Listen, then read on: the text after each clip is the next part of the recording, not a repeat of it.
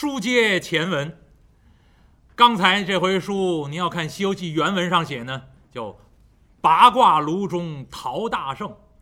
孙悟空啊，从这八卦炉中逃出来，野性大发，妖心顿起，从耳中拿出自己如意金箍棒、定海神针铁，掌中这么一擎，鹅卵粗细不容分说呀，也不分好歹，在天庭上这一顿的搅闹。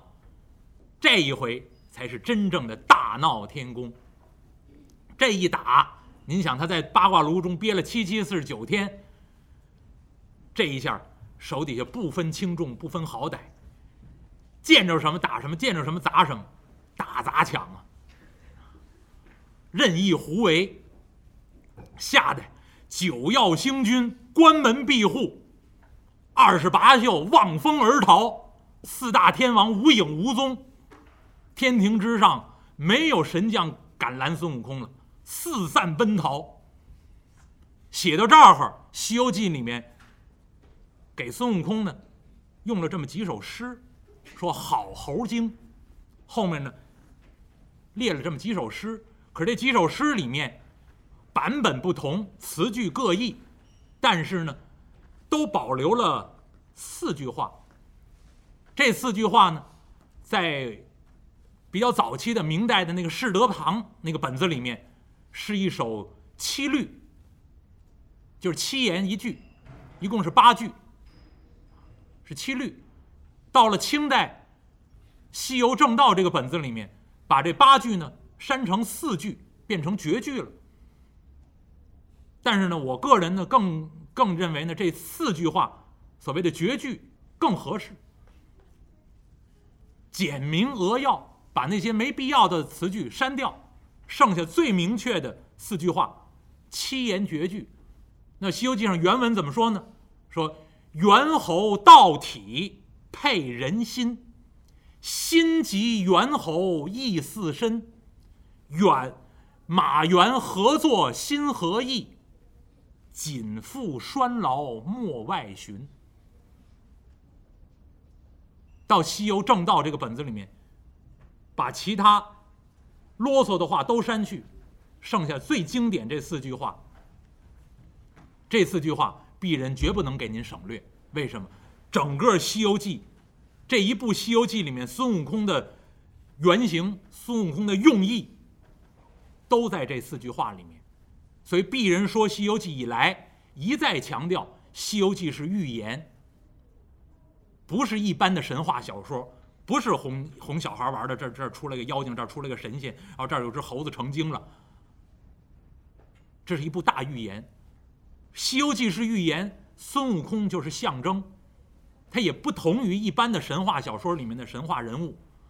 那么这个象征象征什么？象征是心。很多朋友听到我这个说法的时候，觉得哎呀，说的真好。但是我也跟诸位说，我以前在那个就是楼下那库布里克。办活动的时候，我也跟来参加活动的朋友说：“我说鄙人喜欢一句话，叫‘述而不作’。我没有创新的意思，我只是阐述古人的观点。只是现代人呢不太接触这，您不看原文，只看电视剧，只看动画片儿。您从电电视剧、电影、动画片里面接触到的《西游记》，他绝不会提到这首诗，他也不会给您解释，因为影视剧、动画片儿。”没有办法那么演，只有评书可以这样说。说的这个故事，同时要给您评论，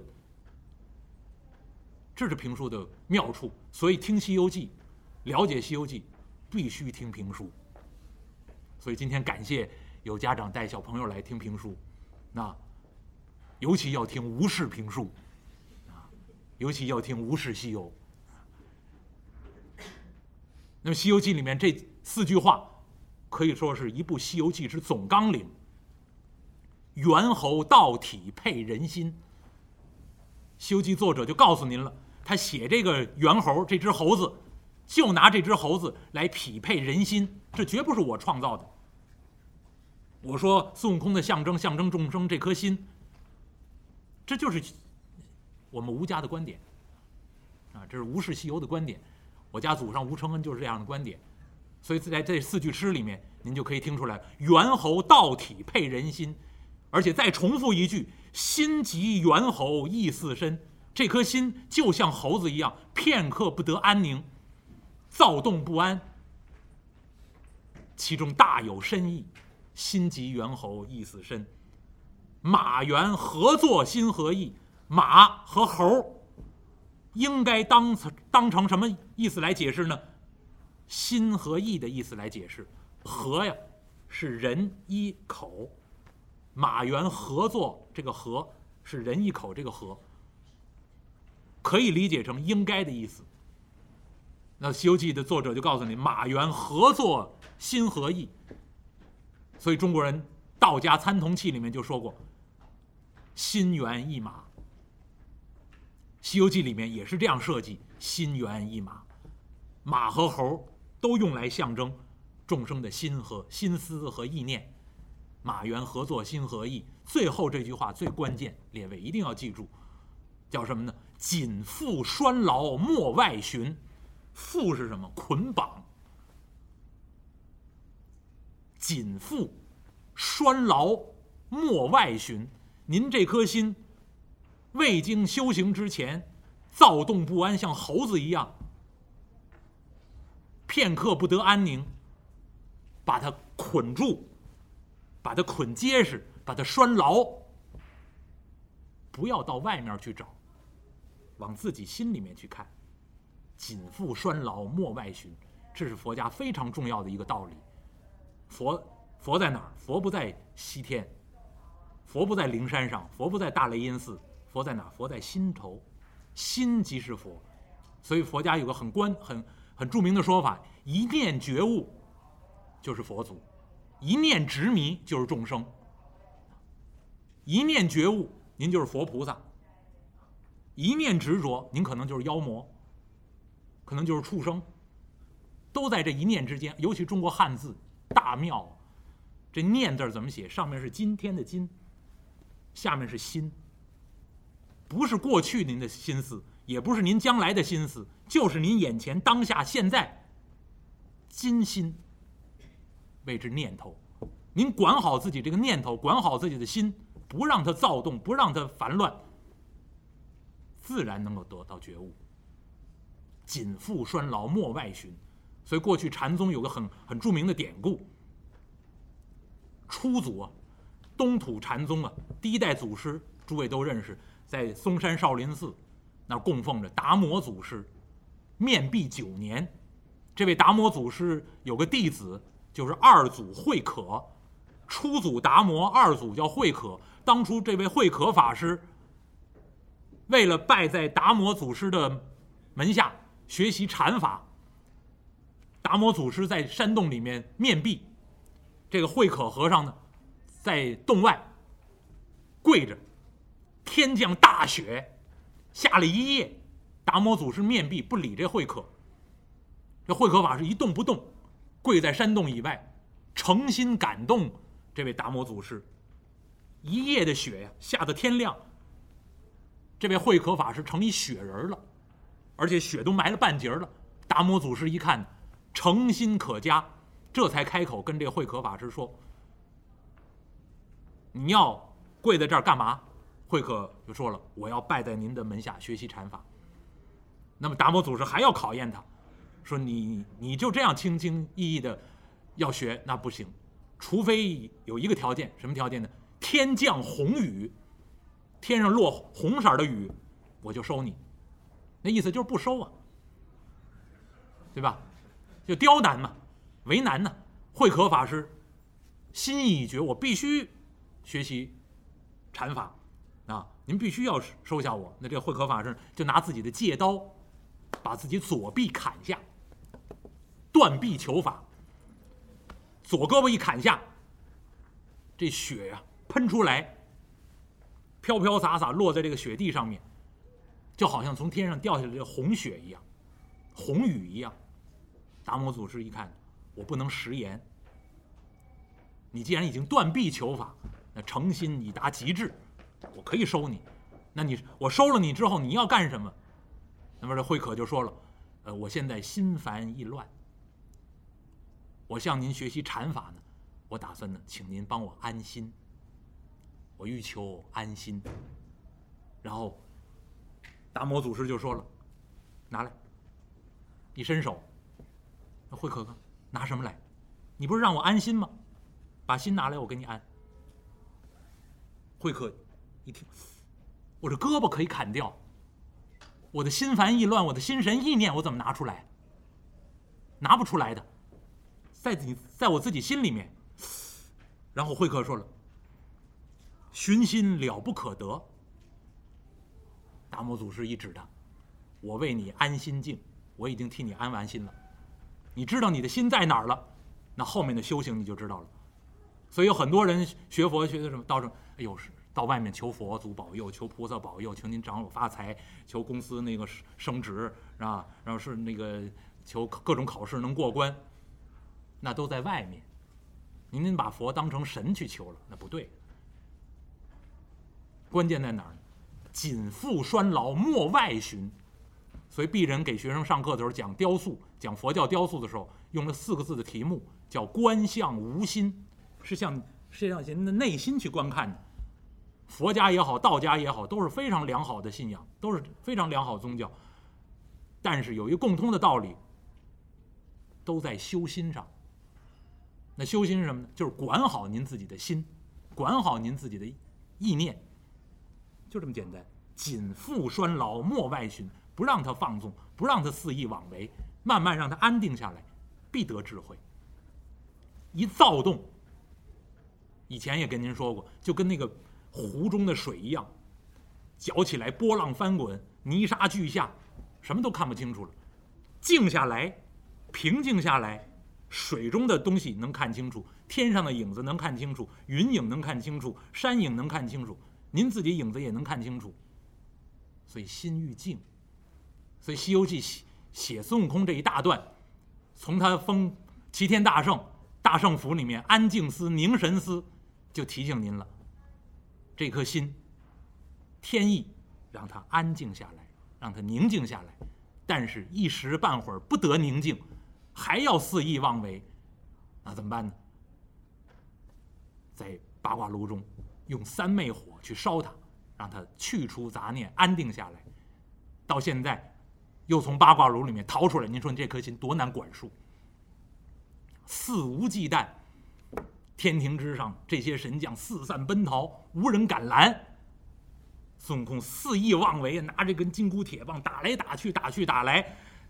从太上老君兜率天宫一直往下打，打来打去，一直眼看着要打到凌霄宝殿了，眼前就已经是凌霄宝殿了。孙悟空这根大铁棒抡动如飞，这些天神四散奔逃，玉皇大帝带着各路神仙在这凌霄宝殿里面看，哎呀，谁来保驾呀？这话音刚落，有一人应声而出。直冲到凌霄宝殿以外。这个人呢，手举金鞭，迈大步，腾腾腾，来到凌霄宝殿以外。这时候，孙悟空金箍铁棒抡动如飞，已经打到殿外了。再看这位，金鞭高举，高声喊嚷：“呆！破猴，宝殿重地，休往前进。”无神在此。孙悟空金箍棒这么一收，呀，什么人？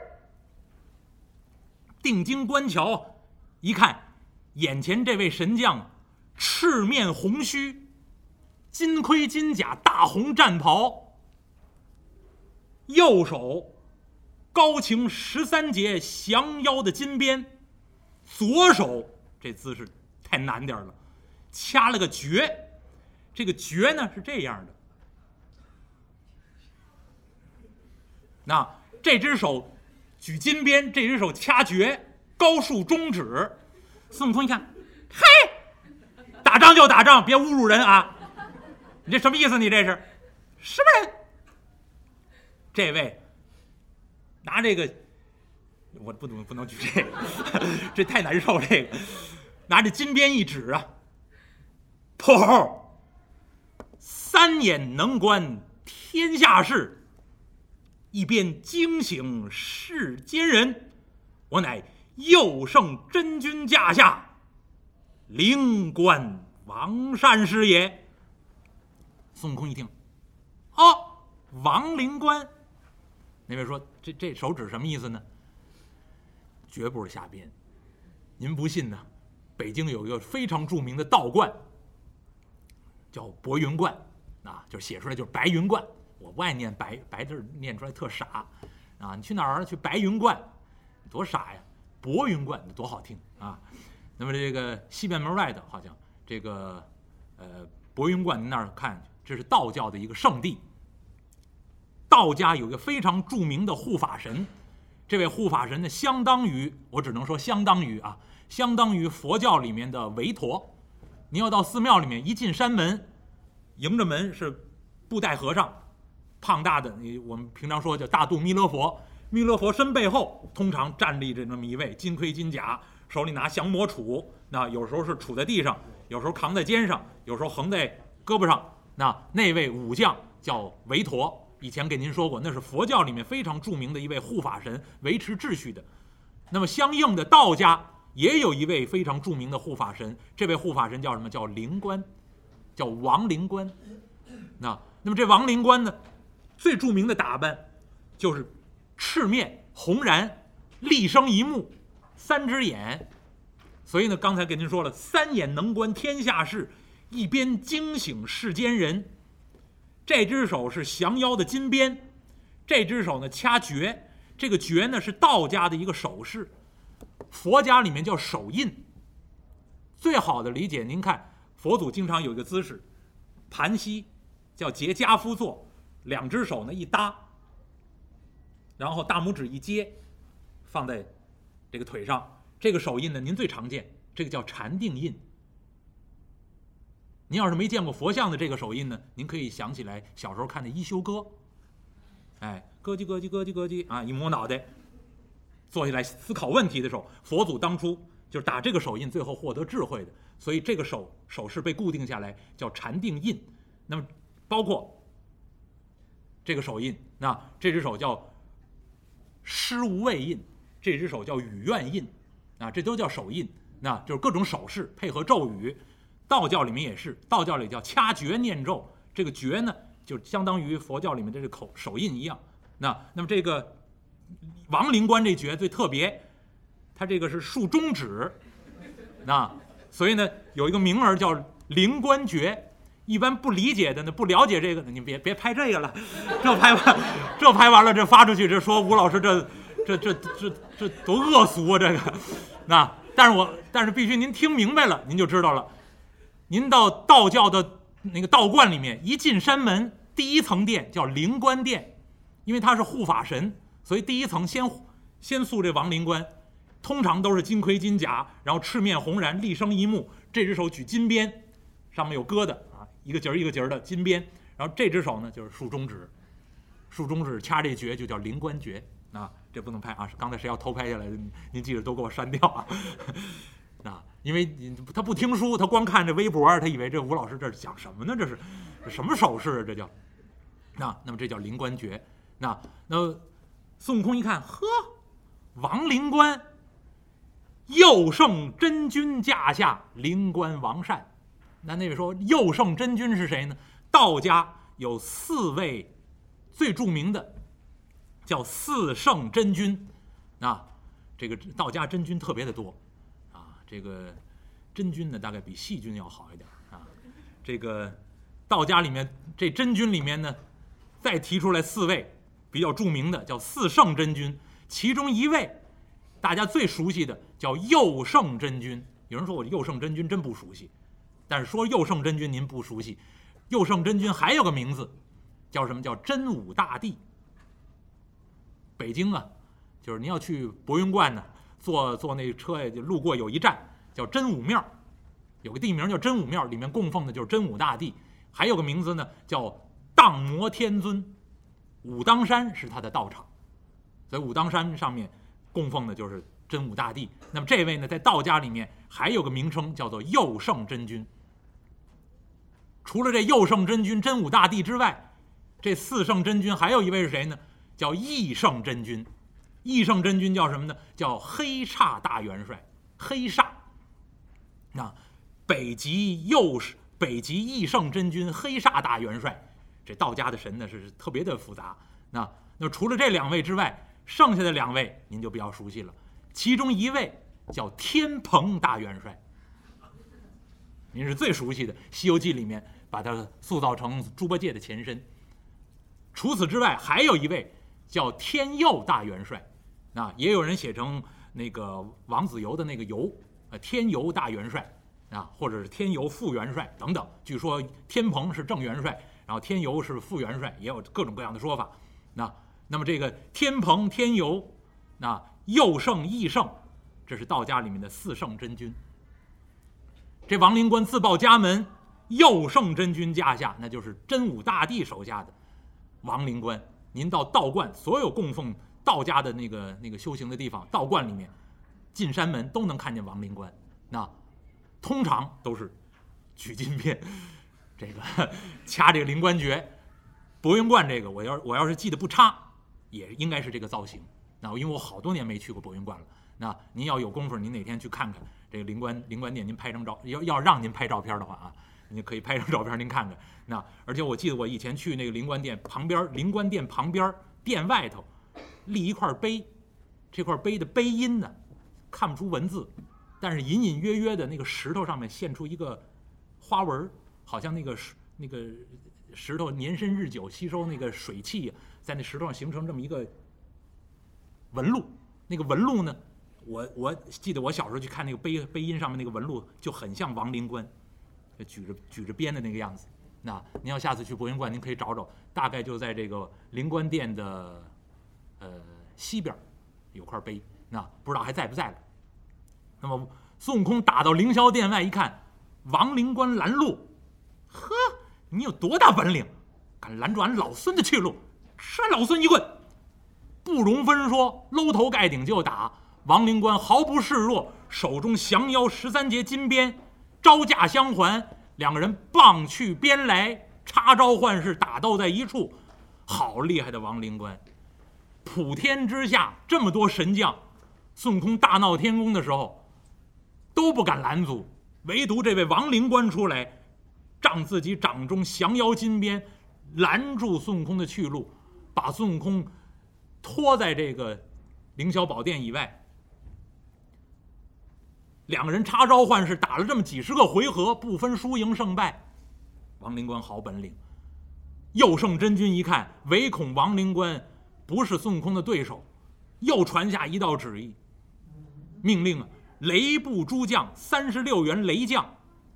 齐聚凌霄殿外，把孙悟空里三层外三层团团围住。三十六员雷将，再加上一位王灵官，三十七个人打孙悟空一个。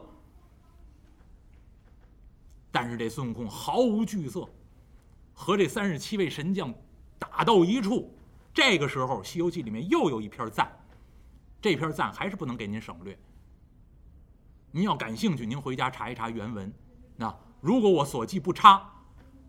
孙悟空和这王灵官，还有这三十六员雷将在这打的时候，《西游记》里面原文里面写了一篇孙悟空的赞。二郎神的赞，我编了，我给改了，我按照我自己说出来的更好听的方式，给您重新编了。那个我可以改编，但是孙悟空这篇赞，鄙人绝不敢给您瞎改。那我按照《西游记》原文里面，大概所记不差的话，那是这么说。他说。这三十七个人神将，一边打一边偷眼观瞧这孙悟空，说这孙悟空什么样呢？圆坨坨，光灼灼，亘古长存，人怎学？其实是什么？是学习的学，但是您要念成学，不押韵，不好听了。那我也不知道古人怎么念，咱们就按上口多少接近那么一点儿。那圆坨坨，光灼灼。亘古长存，人怎学？入火不能焚，入水何曾溺？光明一颗摩尼珠，刀枪剑戟伤不着。也能善，也能恶，眼前善恶凭他做，善时成佛与成仙，恶处披毛并带角。角，披毛带角，正字现在普通话念就披毛并带角，但是念念成披毛带角多好多难听。那恶处披毛并带角，万般变化闹天宫，雷将神兵不能捉。这么一篇赞，我稍微按照好听一点读音给您念出来。如果按照古人念，让让吴承恩出来念，那大概好听了。那那现在人按照现在的读音念，真的不大好听。那所以有些赞我就要自己要重新改编。但这篇赞我为什么不能给您改编？必须按照原文跟您说，因为特别的重要。古人评点在这篇赞后面说了一句话，说此乃心之图，心之赞，心之真名。也有人写成心之坚明，什么意思呢？这么一篇赞，寥寥几句话，给您描画出来一个新的形状，描画出来一个新的特点，而且把这个新的状态铭刻下来，呈现给诸位读者，呈现给诸位看官。说的多好，而且还有古人评点，在这个赞后面写了四个字儿，叫什么？和盘托出。整个一部《西游记》，孙悟空的预言，孙悟空的象征，孙悟空的用意。这一篇赞叫和盘托出，全部呈现给您。所以您不看原文，您不听吴氏评书，您光看影视剧和动画片，您哪能知道这个？圆坨坨，光灼灼，什么意思？坨坨啊，圆的形状。所以鄙人说《西游记》一开始说到孙悟空一出世的时候，说嘎啦这石头蹦开，绝不是噔噔噔噔噔噔噔噔啊，然后蹦出一猴来。我特别强调这个。就是嘎啦石头蹦开，是产一石卵。我当初说的时候，我就说这是心的形状，就是我们的肉团心。我们的心就是这么一团呢。这也不是我瞎编，我还是那句话，叫述而不作。我阐述的就是古人的观点，那就是《西游记》作者原来的观点。到这篇赞的时候，您看他，作者就亲自告诉您了：圆坨坨，光灼灼，什么意思呢？我们的心本来是具有光明的，灼灼其华。那桃之夭夭，灼灼其华，那个灼灼是光亮的、鲜亮的，所以过去禅宗的那个神秀和尚说：“心如明镜台，时时勤拂拭，莫使惹尘埃。”我们的心是很光明的，是因为有了贪婪、有了欲望、有了很多尘埃、有很多污垢，把它弄脏了，没有光亮了。佛家有个很著名的说法，叫无明，就是烦恼啊。你说说多好，我们的烦恼叫什么？叫无明，没有光亮了，我们的心再也没有亮光了。那，那本来。是圆坨坨，光灼灼，亘古长存，人怎学？那自从有天地以来，有人类以来，这颗心就在啊。而且呢，后面说的好了，那入火不能焚，入水何曾溺？所以您看，孙悟空搁在八卦炉里面，七七四十九天都烧不死他。为什么？我们的心神意念拿火烧，就跟那个达摩祖师跟慧可说：“你你把心拿来，我给你安。”那个道理一样。我们的心神意念掏不出来的，是在里面的，火不能焚，水不能溺，啊，说入火不能焚，入水何曾溺？光明一颗摩尼珠，佛家说宝珠，啊，珠宝很光亮的那个宝珠叫摩尼珠，本来是一颗光明的摩尼珠，啊，刀枪剑戟伤不着，所以您看《西游记》里面多形象，啊，让这些天神刀砍斧劈都伤不了孙悟空。那说的什么？说的就是我们这颗心，我们的心神意念。而且后面这句话就重要了：也能善，也能恶。眼前善恶凭他做。一念善，您就是佛菩萨；一念恶，您就是恶鬼畜生，就是妖魔鬼怪，就是众生。所以也能善，也能恶。眼前善恶凭他做，都由这颗心，都由您的心来做主。后面就回到《西游记》这故事里面，万般变化闹天宫，雷将神兵捉不得。这篇赞非常重要，和盘托出，把孙悟空的寓意和盘托出。所以你要看《西游记》，绝不能看一个故事，啊，看电视剧啊，拿一棍子梆梆梆梆梆梆到处打，见着这个也打，但见着那也打，那有什么意思？它有大预言在里面。所以鄙人说《西游记》一再强调叫西游正道，通过这西游西游的故事，很形象的把修行之道说给你啊。而且，《西游记》这篇赞，古人还有首小诗可以作为例证，叫什么呢？我以前说《西游记》的时候，拿它当过上场诗，将来也可以再用。今天先先说出来跟诸位，古人有首小诗写的非常好，叫“三点如星布，弯钩似月牙，披毛从此起，做佛也由他。”所以中国汉字是大智慧，心脏的心，我们的心神的心。弯钩似月牙，三点如星布。听过我说《西游记》的朋友都知道，我一再强调孙悟空学艺的这个地方，灵台方寸山，斜月三星洞，这就是一个字谜。斜月三星就是心，所以古人这首小诗也说得好：“三点如星布，弯钩似月牙。”说的就是这个心。披毛从此起，你要做披毛戴角，我刚才说了，那是畜生啊。披毛从此，你要想做畜生，做那些恶鬼畜生做的事，从心这儿起念头。做佛也由他，你要想成佛成菩萨觉悟，也从这儿起作用。所以都在自己心神一一念之间。这句小诗，我个人非常喜欢。三点如星布，弯钩似月牙，披毛从此起，做佛也由他。再应和《西游记》这篇赞，您就知道《西游记》整个写这个故事，写孙悟空这个寓意，和盘托出，告诉给诸位。所以您要明白这个，后面所有的故事啊，您就不用从一般的小说人物啊塑造那个人物，然后怎么合理，不用想，您就想他本身就是个心。啊说的种种新的状态而已。那么孙悟空到现在被王灵官加上三十六员雷府神将团团围住，这儿一拖，玉皇大帝在凌霄宝殿上一看呢，不能拖久了，夜长梦多，这猴子妖术邪法本领高强，恐怕呀一时之间也难以降服于他。快快快！玉皇大帝传下旨意，快！到西天，到灵山大雷音寺，请如来佛祖来，快来救驾。玉皇大帝传下旨意，游艺灵官，连同呢义圣真君。您看道教里面这这四位啊，都出来，在《西游记》里面都出来过。义圣真君奉旨带上一位传旨官，这位传旨官呢，在《西游记》里面写叫游艺灵官，据说呢是天庭里面专门传令的。这么一个小的官职叫游艺灵官，这两位带着玉帝的旨意，直接离开天庭，到西天灵山大雷音寺面见如来佛祖，